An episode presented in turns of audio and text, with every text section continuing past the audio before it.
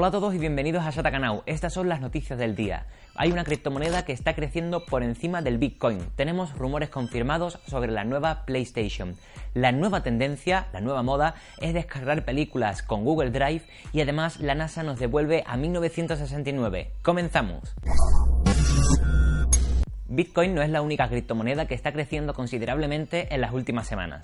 Con aproximadamente un 400% de nuevo en este último mes, Chainlink o Link es una de las criptomonedas más interesantes a tener en cuenta ahora mismo. La moneda fue lanzada a finales de 2017 y desde entonces hasta abril de este año un Link, moneda de Chainlink, valía aproximadamente medio dólar, pero en los últimos dos meses todo ha cambiado. El 1 de mayo tenía un valor de 0,4 dólares y al cambiar el mes a junio ya se situaba por encima de los 4 dólares. Una subida espectacular en tan solo 8 semanas. ¿Por qué? Pues el servicio de intercambio de criptomonedas y divisas Coinbase ha incluido a Chainlink en su servicio durante estos últimos días y los rumores previos ya aumentaron el valor de la criptomoneda en las últimas semanas y la inserción definitiva lo ha disparado.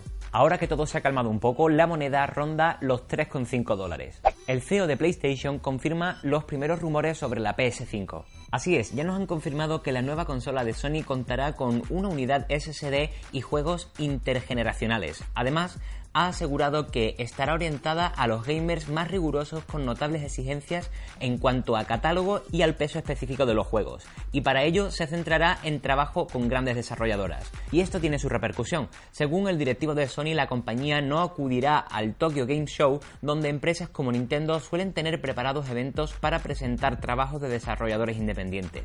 Las fuentes además revelan que el catálogo quiere estar surtido de juegos exclusivos de gran calado porque, según dicen, la gente compra una consola para jugar a juegos de alta calidad disponibles solo en esa plataforma, no a juegos más pequeños disponibles en smartphone.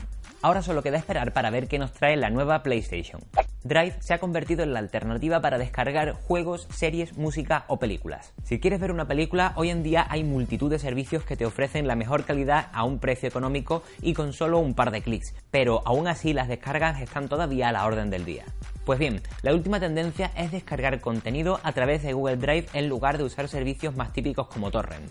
Tras el cierre de Mega, muchos usuarios están subiendo sus películas a Drive y después crean listas de enlaces de Google Drive con contenido para descargar. Tal es así que las búsquedas de Drive más el nombre de la película que desees descargar son habituales entre las tendencias relacionadas con el sistema de almacenamiento de Google. Google Drive se ha convertido en una especie de pequeño reducto para los usuarios que comparten y descargan películas porque no hay un buscador capaz de encontrar contenido relevante dentro del servicio y entonces para los organismos que gestionan los derechos de copyright es más difícil encontrar estos enlaces. Google es consciente de esta situación y lo que hace es borrar el enlace y la cuenta, si procede, del usuario, pero eso sí, debe hacerlo de forma manual. La NASA ha restaurado su centro de control y ahora tiene un aspecto retro de los años 60.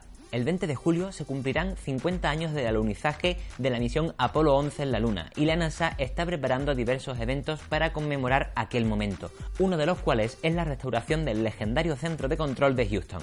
La labor de restauración ha supuesto más de 5 años de investigación y entrevistas con antiguos controladores de vuelo que trabajaron en el centro de control y unos 5 millones de dólares para el proyecto. Y el resultado es el que veis. Algunas de las piezas de la sala de control, de la sala de simulación y de la sala de visitantes son artefactos originales que han sido restaurados y otras han sido recreadas. Todo para conseguir que cuando entremos en la sala creamos de verdad que estamos entrando en el centro de control de Houston el 20 de julio de 1969. Y esto es todo por hoy, sataqueros. Nos vemos mañana con más noticias.